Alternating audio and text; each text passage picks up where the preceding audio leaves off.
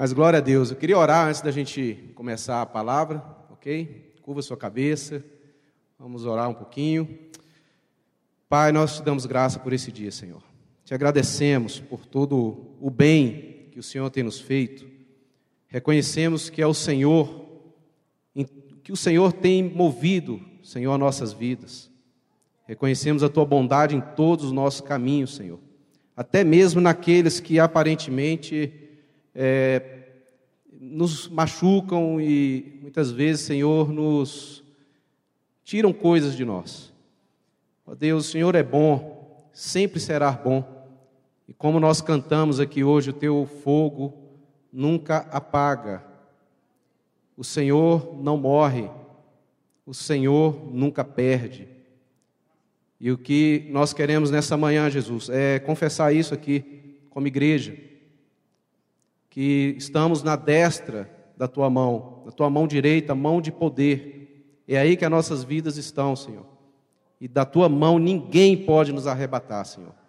Estamos seguros e firmes no Senhor. Em nome de Jesus Cristo. Amém. Glória a Deus. Irmãos, é, eu tenho tido um, um, uma carga, um encargo, né, vamos dizer assim, da parte do Senhor com relação a, ao testemunho nosso, testemunho cristão, o testemunho da igreja, do corpo de Cristo. E pensando nisso e conversando isso com algumas pessoas, né, é, a gente percebe que boa parte do nosso testemunho cristão, ele está, é, nós vinculamos esse testemunho com um bom comportamento, de sermos boas pessoas, pessoas honestas, pessoas direitas, e até aí tudo bem. Mas nós ficamos presos somente nisso. E esquecemos de uma boa parcela, ou até uma parcela principal, que nós temos que carregar do nosso testemunho. E eu queria, assim, olhar isso juntamente com os irmãos, a gente conversar isso aqui essa manhã, né, com pouco tempo aí que me resta, se algum presbítero subir, a gente já está conversado. Primeiro, se você puder ficar dois irmãos ali, ó, pedir o Dante, que luta jiu-jitsu, para segurar eles entendeu? Mas, enfim, é, eu queria olhar isso através da Escritura com os irmãos. E se você puder ir lá em Atos, capítulo 1, verso 8, um texto conhecidíssimo né, de todos nós, é, nós vamos ver que é, nós temos uma provisão de poder para testemunhar de Jesus. Nós temos uma provisão dada por Deus, por meio do seu Espírito Santo, para que a gente possa é, ser testemunhas de Jesus. Atos capítulo 1, verso 8, é, diz assim a palavra: Mas recebereis poder ao descer sobre vós o Espírito Santo, e sereis minhas testemunhas, tanto em Jerusalém, como em toda a Judéia e Samaria, e até aos confins da terra. Ponto. É, irmãos, nós vemos aqui um mandado de Jesus para nós. Jesus nos dá uma ordem.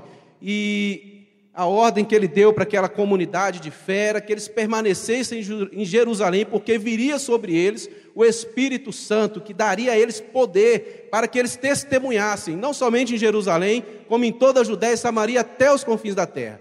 Mas eu queria abrir aqui um, um parêntese nisso, irmãos, para que a gente pudesse observar qual que era o ambiente que Jesus estava falando com esses discípulos. Eles, esses discípulos estavam num monte com Jesus, um lugar onde Jesus marcou o encontro com eles. Isso está lá em Mateus capítulo 28, é, verso. Mateus 28, verso 16 e o 17. Jesus morre, ressuscita e marca com os discípulos um encontro nesse monte. E diz assim: seguiram os onze discípulos para a Galileia, para o monte que Jesus lhes designara. Jesus designa, dá uma ordem, uma direção para eles. E quando o viram, os discípulos o viram, eles vão até Jesus, o encontro, o lugar onde eles marcaram, e quando viram, o adoraram. Mas alguns duvidaram.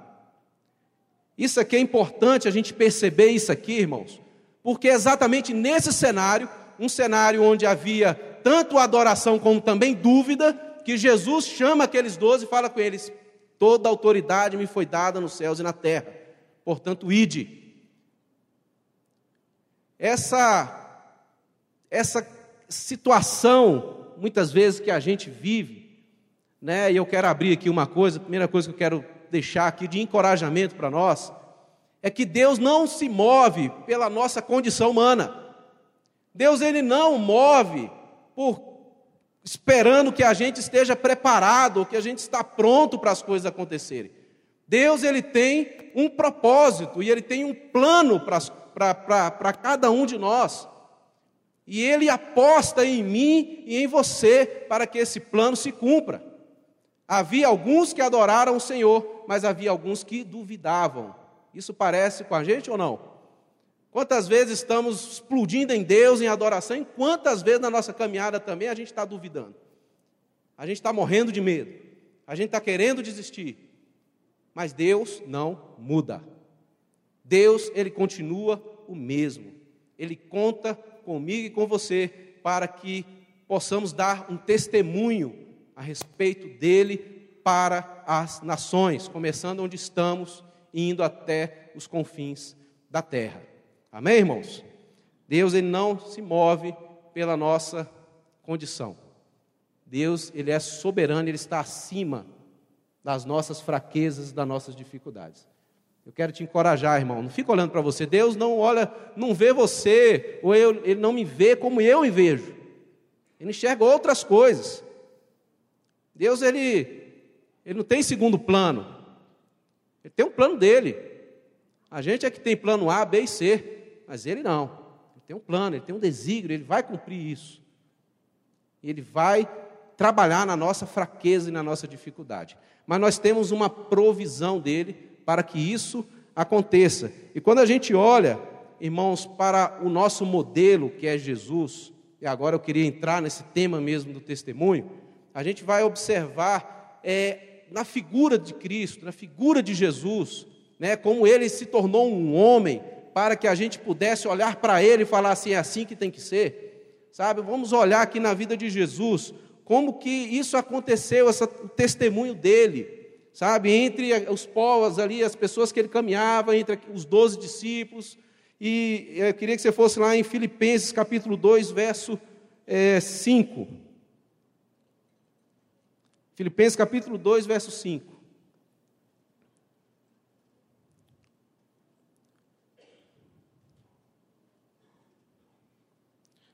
do verso 5 até o verso 8, ok? Dentro desse texto aqui, nós vamos observar aqui é, facetas do, do testemunho de Jesus.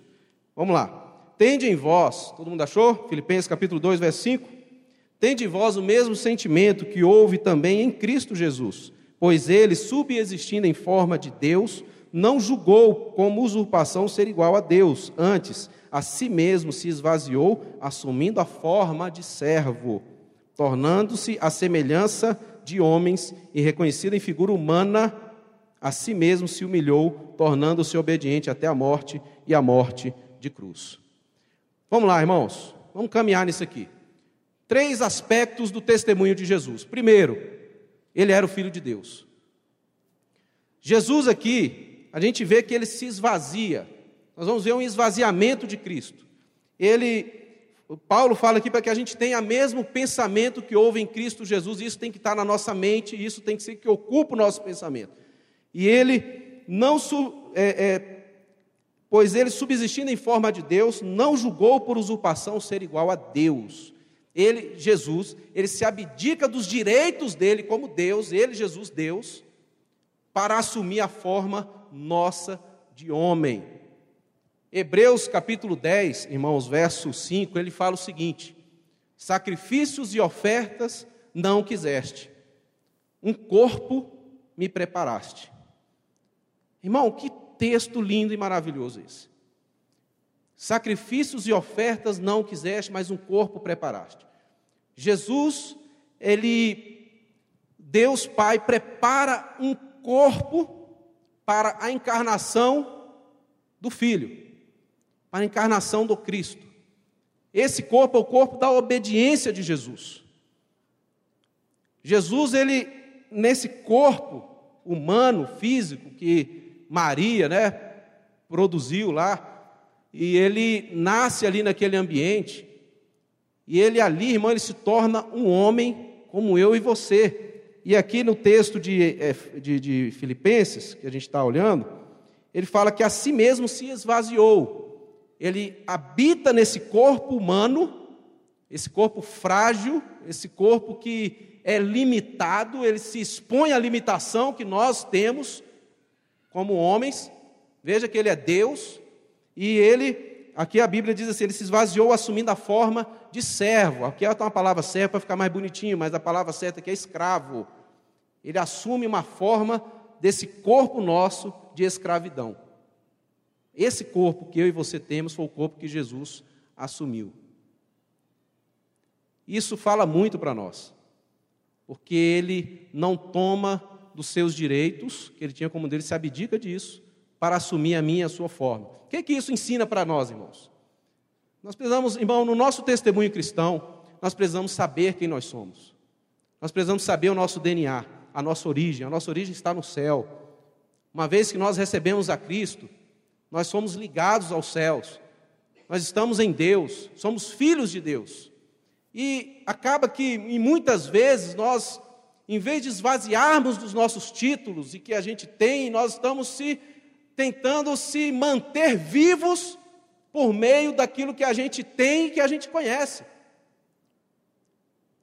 Nós queremos se armar com um tanto de coisas que, o, que a vida nos impõe, que não tem nada de errado com tudo isso, mas o, o ponto que eu estou tocando aqui é que Irmãos, a gente não pode se afirmar a nossa identidade nessas coisas. Ah, eu sou doutor, sou aquilo, tenho uma conta bancária boa, eu tenho uma, um endereço em tal lugar maravilhoso, eu viajo sempre, eu não sou como A, B ou C. Nós precisamos marcar a nossa origem no céu. Quando Jesus foi tentado lá no deserto, e ali a gente observa que tem ali, irmãos, aquele momento da tentação de Jesus era um momento de um encontro de dois príncipes: o príncipe do reino de Deus e o príncipe do império das trevas. Ali era uma guerra de gigantes. E ninguém ali podia dar bobeira naquela hora. Satanás saca a sua melhor arma para vir contra Jesus. E qual foi a arma que ele usou? Se tu és filho de Deus. Satanás veio para querer confrontar a identidade de Jesus, de filho. E é o que ele tenta fazer conosco o tempo inteiro. Então nós precisamos, irmãos, é, nos esvaziar de toda aquilo que a gente vem ao longo da vida formando, sabe? Criando um nome em torno de nós mesmos, criando uma uma muralha em torno de nós mesmos, cheio de, de, de títulos e de coisas, tentando se afirmar isso, querendo apresentar para o mundo isso. Isso não é testemunho cristão. Nós temos uma origem que é o céu. Nós precisamos sim ter tudo isso como ferramenta, e aí nós vamos entrar no segundo ponto, que é, é o testemunho de Jesus como servo. Jesus ele se tornou um servo. Ele se tornou um escravo. E o trabalho de Jesus aqui, o tempo inteiro, na, na caminhada dele, foi servindo. Lá em Marcos, capítulo 10, verso 45. Marcos 10, 45. Ele diz assim: é, Pois o próprio Filho do Homem não veio para ser servido, mas para servir e dar a sua vida em resgate por muitos. O próprio Filho do Homem não veio para ser servido, mas para servir. Jesus, que ele fez o tempo inteiro foi servir. Mas olha que coisa interessante. Olha como Jesus ele se esvazia. Ele se tornou um homem. E como é que ele faz esse serviço dele? Como é que ele serve as pessoas? Ele serviu no poder dele? Não. Ele serviu no poder do Espírito Santo. Quando Jesus foi batizado lá por João Batista, ele recebe naquele instante, ali né, aparece ali a pomba vindo sobre ele, ele recebe naquele instante ali o Espírito Santo. Quando ele vai para o deserto, ele fica lá aqueles 40 dias sendo tentado, e quando ele sai do deserto, Lucas usa um termo que é o seguinte: fala que Jesus foi pelo Espírito ao deserto, cheio do Espírito Santo ao deserto, e quando ele sai daqueles 40 dias, ele sai cheio do poder do Espírito Santo. E ali ele inicia o, sua, o seu ministério, curando os enfermos, expulsando os demônios, trazendo o reino de Deus para o ambiente onde ele estava. É, o filho do homem não veio para servir, não veio para ser servido, mas para servir. Essa é uma outra faceta do nosso testemunho. Não basta a gente ser boas pessoas, não basta a gente é, é, é, é fazer tudo certinho, nós precisamos ser servos, servos um dos outros, e não somente servos dentro da nossa, do nosso gueto evangélico, não mas servir o cara que está lá no mundo. Sabe, a gente tem que ter uma expressão de serviço, porque isso era o caráter de Jesus.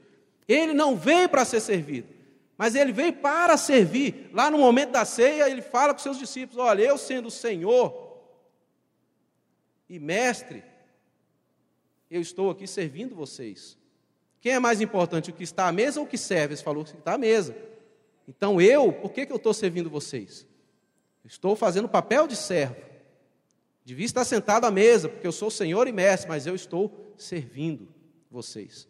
Aí, irmãos, nós temos um, uma. Ninguém, vamos dizer assim, é tão pobre, pobre que eu falo é em todos os sentidos, que não tenha nada para dar para alguém.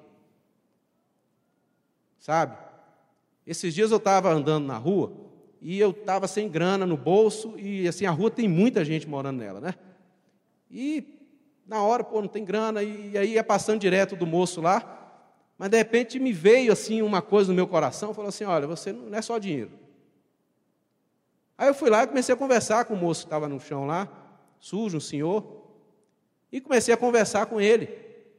E aquela conversa ali de três minutos, cinco minutos no máximo, foi o que eu pude dar para ele. Eu tenho certeza que valeu muito mais do que os dois ou dez reais que eu fosse dar para ele, porque ele estava lá querendo ser ouvido. Às vezes a gente resolve os problemas com toma, toma, toma, toma, enquanto que a gente, que as pessoas muitas vezes precisam mais é de um ouvido para serem ouvidas. E ali eu, poxa, peguei esse capital né, emocional, do ouvido e fui lá e ofereci para o moço. E foi muito bacana para mim, não foi bom para ele, não. Foi legal, foi para mim, que ali eu vi o quanto que eu, puxa vida, paz. Quanto que eu, sabe, tive que, eu vi eu, assim, onde eu estava preso ali, nas minhas, no meu mundinho, no meu gueto ali, tentando fazer as coisas só com grana. E quando eu saí desse lugar, graças a Deus que eu não tinha dinheiro no bolso, e às vezes a gente fica sem dinheiro, é para Deus sabe, trabalhar algumas coisas no nosso, no nosso coração. Deus é Senhor da história, Ele é Senhor de tudo. Então, foi uma bênção naquele instante. Jesus, quando ele, ele inicia o seu ministério, lá em, em Atos capítulo 10, Pedro narra isso.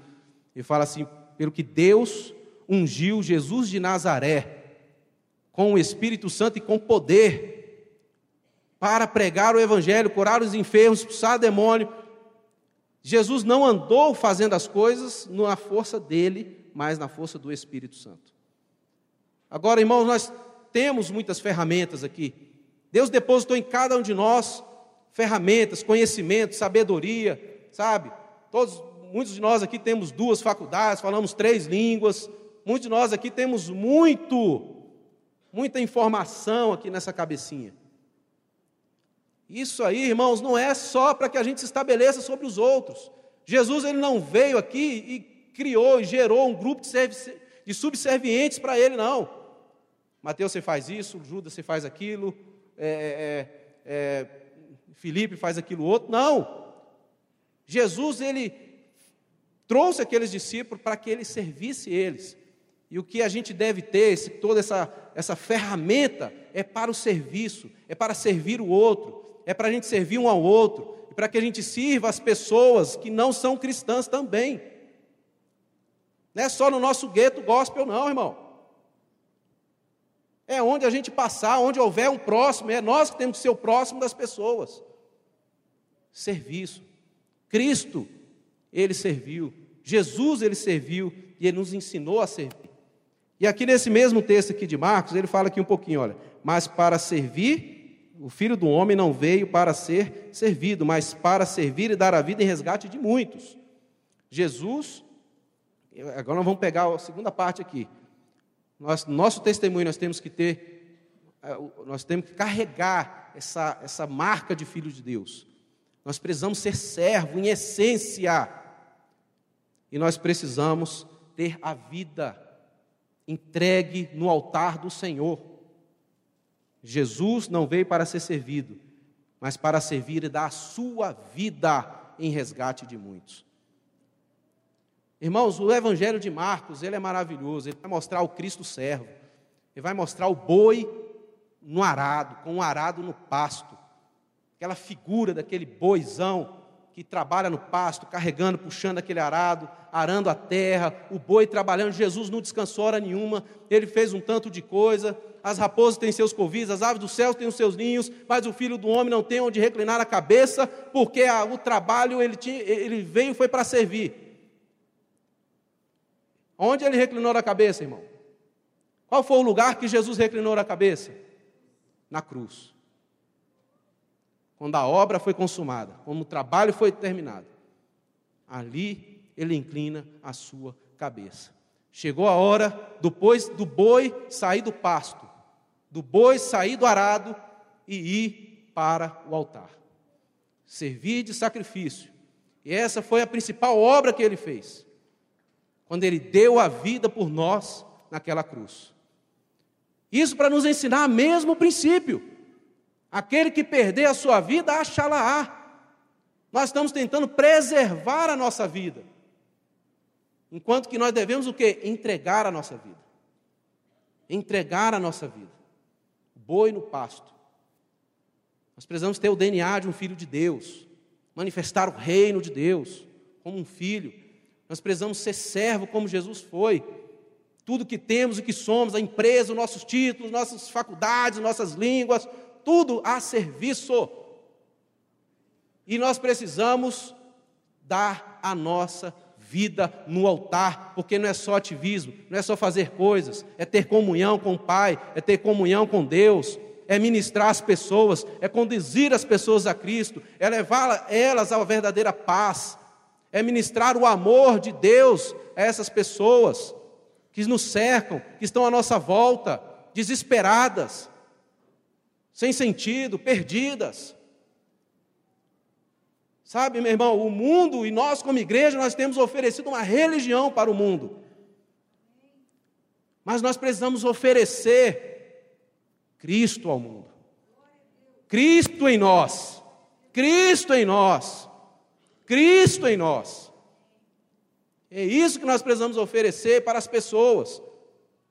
Não é chegar lá e falar, ah, vai lá no culto da minha igreja, lá que vai ser legal, não. Você precisa ser o Cristo na vida dele. Levar o Jesus, o amor do Pai, servi-lo, cuidar, dar uma palavra, ministrá-lo. Agora, irmãos, como eu comecei falando, é, a Jesus, ele se abdicou dos seus direitos que ele tinha como Deus. E ele se esvazia ele, sendo Deus, Senhor, ele se esvaziou. Ele assumiu um corpo humano. Ele nasceu numa manjedoura, não foi num palácio, numa família simples, numa cidade simples, teve uma profissão simples, chegou ao seu ministério, trabalhou de forma a depender do poder do Espírito Santo de Deus, não foi na sua força, mas no poder do Espírito Santo. Ele andou fazendo bem e servindo as pessoas até a morte morte de cruz. Ainda morreu a pior morte que tinha. Como é que nós vamos ter poder para testemunhar, irmão? Como é que nós vamos ter poder, vamos ter poder para testemunhar? Nos esvaziando. Sabe por que, que a igreja não está cheia do Espírito Santo? Porque ela está cheia de si mesma. Sabe por que, que nós não estamos cheios do Espírito Santo? Sabe por que, que esse amor de Deus não transborda em nós? Porque nós estamos cheios de nós mesmos. Nós não estamos cheios dos nossos direitos, nós estamos cheios dos nossos títulos, nós estamos cheios do nossos, das nossas conquistas, nós estamos cercados por tudo isso, e aí a gente quer fazer a obra de Deus por essas vias, por esses meios, e aí não tem nada acontece, porque não é por aí. Conselho para essa manhã, para mim e para você: vamos nos esvaziar esvaziar de nós mesmos. Tudo isso que nós temos, que Deus nos abençoou para termos. Não se iluda, não. Não se iluda com essas coisas, não. Isso aí, irmão, é uma armadilha. Isso é uma armadilha. Isso pode te, isso pode te travar, isso pode te arrebentar com você. Isso é uma armadilha. Mas se você pegar tudo isso, irmão, e utilizar essas coisas para o serviço, para a glória de Deus, aí nós vamos ver, sabe, um mundo transformado. Aí esse vazio que existe dentro de nós, ele vai ser preenchido. E eu quero dar um testemunho sobre uma pessoa, um irmão próximo de nós aqui, que assim eu conheço ele há algum tempo, mas eu tive o prazer de andar mais perto dele há, pouco, poucos anos atrás. Esse irmão, ele é um corredor. Ele, nas ruas de Belo Horizonte, um dia parou num semáforo, viu uma, uma turma de menino e ia dar uma bala, um negócio lá para os meninos, mas daí Deus falou com ele: é só isso. Depois ele voltou de novo e falou assim: onde é que vocês moram? Moro em tal lugar. Aqui, vocês topam de correr comigo? Os meninos começaram a correr com esse irmão. E aí, a partir daquela corrida, começou-se uma atenção para a família daqueles meninos. Aí, partindo dessa, dessa atenção para essa família, começou-se a ver a necessidade de ter uma casa para cuidar dessas crianças, para dar um, um ensino, uma, um alimento, uma educação melhor, para cuidar dessas crianças. A partir dessa casa que ela foi estabelecida, esse irmão viajou para outro país e viu uma outra necessidade maior e falou: Eu vou correr lá nesse outro país também. E foi para Moçambique. A gente sabe de quem que eu estou falando. Estamos falando do Cezinha. Por que, que eu estou usando o testemunho do Cezinha? Porque é um irmão nosso, que nós tocamos, que nós apalpamos, que pode ser real para nós. Não vou falar de um cara de 1900 e bolinha, que é bênção, que teve lá seus méritos, mas eu quero falar de alguém que está aqui do nosso lado. E eu sei que tem muitos aqui também. Mas o Cezinha usou aquilo que, que ele, o atletismo, aquilo que era o trabalho dele, o hobby dele, para o reino de Deus. Eu podia estar ganhando medalha, títulos e diploma e, e, e começar a arrumar patrocínio, mas ele se abdicou de todos esses títulos para servir. E agora, por fim, ele vai fazer um triato. É triato, né? Ironman, desculpa. Um Ironman. Vai correr um Ironman dia 15 agora, semana que vem. O Cezinha, para vocês terem ideia, irmão, ele teve uma malária, uma malária cerebral. O Cezinha quase morreu. E se ele sobrevivesse, ele ia sobreviver com sequelas terríveis. Isso tem o quê? Uns 4, 5 anos, né? Uns 4, 5 anos, quase morre. Mas Deus, oi? 2011. Quase morre. A igreja orou, a igreja cuidou e os irmãos se compadeceram, e aquele irmão foi salvo da morte, literalmente. Ressuscitou. E a, a, o Cezinha, ele não tinha a menor condição de fazer o que ele vai fazer agora. Mas sabe o que, que move o coração desse obreiro? É a compaixão, é a misericórdia. De ver milhões de crianças com necessidades e a gente pode cruzar os braços e falar assim: ah, mas o que, eu posso fazer? Nada. Não. A gente pode fazer alguma coisa. Eu vou te falar um negócio, irmão. A gente não pode mudar o mundo inteiro, mas a gente pode mudar o mundo de alguém. Isso é a coisa mais simples de se fazer. Tá certo? E eu quero chamar a atenção da igreja aqui, irmão, para que a gente ore pelo Cezinha. Porque ele vai correr esse Iron Man, assim, debaixo de. O Cezinha está com 50 e alguma coisa já, né? 40? 60? tá gravando aí, não vai mostrar para ele, não, hein? Deus. 40. Eu estou meio deprimido esse dia, irmão, porque eu vou fazer 40, tá? Está acabando a minha, meu reinado. Mas enfim, irmão, o, o Cezinho ele está com 40 e poucos anos e não é uma prova simples e fácil, não. É uma prova difícil. Operou na vesícula ano passado. Mas ele vai, ele, ele aceitou o desafio. Sabe para quê, irmão? Para chamar a atenção nossa para essas crianças lá da África, para levantar, irmão, de alguma forma, recurso para que uma casa seja comprada na África do Sul, para começar um secório agora na África do Sul. Esse é o testemunho que eu queria deixar que, do irmão que entendeu o DNA dele de filho de Deus. O irmão que entendeu que ele é um servo e não um senhor. E um irmão que entendeu que a vida dele não é preciosa, mas ele perdeu a vida para ganhar a vida de Cristo.